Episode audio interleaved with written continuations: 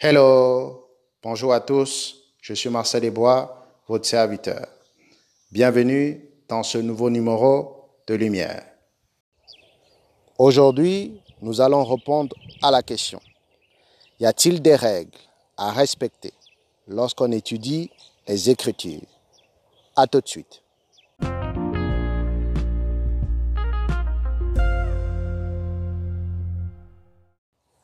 Lorsqu'on étudie la parole de Dieu. Il y a tellement d'énigmes, des choses cachées, que si on ne fait pas attention à la façon de l'étudier, on commet beaucoup d'erreurs. Dans cet épisode, je vais vous présenter les deux principales règles lorsque vous étudiez les Écritures que vous devez respecter en respectant en fait ces règles importantes de l'étude de la parole de Dieu, cela vous donnera d'avoir des révélations qui illumineront des vies, mais surtout qui ouvrira un boulevard de la liberté et de la productivité dans la vie des personnes avec lesquelles vous partagerez ces révélations.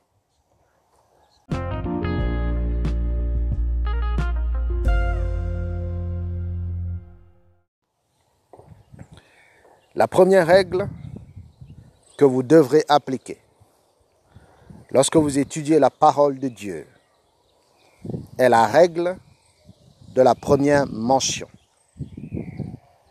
D'après cette règle, un mot n'a de sens et de signification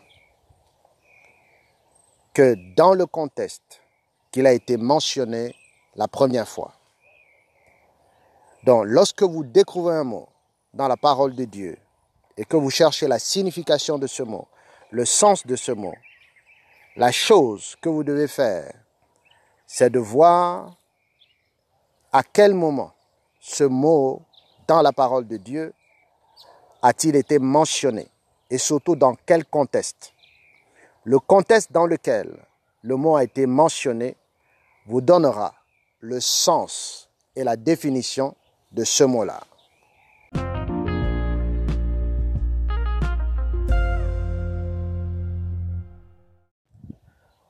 Nous allons donc prendre un exemple dans la parole de Dieu pour voir comment appliquer la règle de la première mention. Prenons le mot chrétien. Le mot chrétien apparaît dans la parole de Dieu trois fois deux fois dans les actes des apôtres et une fois dans le livre de Pierre, 1 Pierre 4, verset 16. Donc, si vous voulez comprendre quelle est la signification du mot chrétien, vous devez aller là où ce mot a été mentionné pour la première fois dans la parole de Dieu. Et dans notre cas, le mot chrétien a été mentionné pour la première fois dans Acte 11, versets 26 à 28. La Bible dit que les disciples de Jésus ont été appelés pour la première fois chrétiens à Antioche. Donc si je veux donc comprendre ce que ce mot signifie, je dois comprendre le contexte dans lequel le mot chrétien a été mentionné. La première des choses que je remarque, c'est qu'ils n'ont pas appelé chrétien n'importe qui. Ils ont appelé chrétiens ceux qui étaient les disciples de Jésus. Donc il faut comprendre ceci.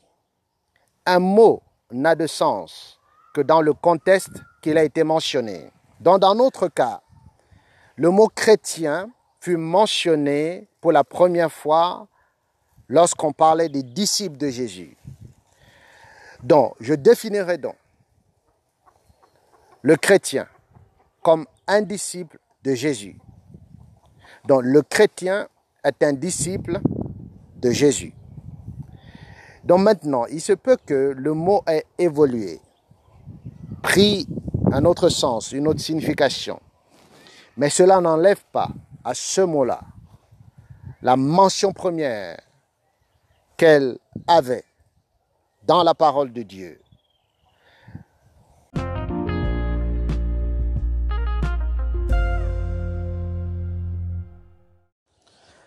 La deuxième règle que vous devez respecter lorsque vous étudiez les Écritures est la règle de la doctrine biblique.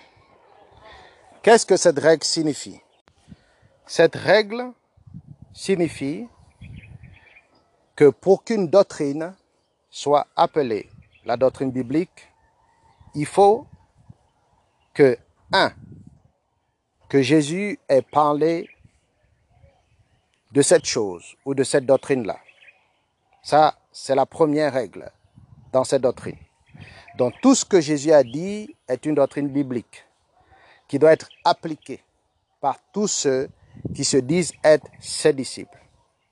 Maintenant, lorsque Jésus n'a pas dit quelque chose, il faut que deux personnes aient mentionné ou dit cette chose pour que la doctrine en question devienne une doctrine biblique, donc applicable par tous ceux qui se disent disciples de Jésus-Christ.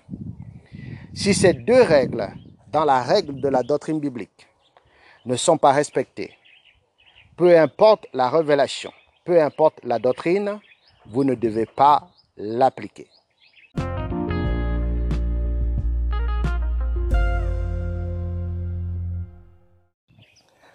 Nous allons donc prendre, pour expliquer cette règle, un exemple dans la parole de Dieu. Celui où Paul, l'apôtre Paul, demande en fait aux femmes de ne pas s'habiller comme les hommes. Dont certains ont interprété cela par le fait que les femmes ne doivent pas mettre le pantalon. Il faut comprendre que cette exigence de Paul n'a rien à voir avec une doctrine biblique, car à part Paul, personne d'autre dans la parole de Dieu n'y a fait mention. Donc c'est une instruction personnelle que Paul donnait aux églises qui étaient sous son autorité. Mais cette instruction n'en fait pas une doctrine biblique applicable par des personnes qui se disent disciples de Jésus. Donc voilà un exemple pour que vous compreniez comment cette règle fonctionne.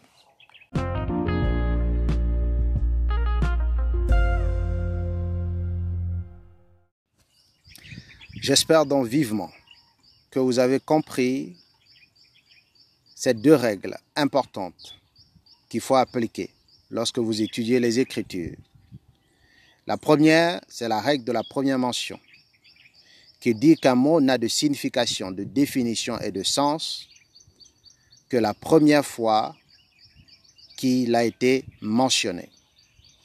Et la deuxième règle, c'est la règle de la doctrine biblique, qui dit que est applicable comme doctrine biblique tout ce que Jésus lui-même a dit. Et si Jésus n'a pas dit quelque chose, il faut qu'au moins deux personnes en ont fait mention.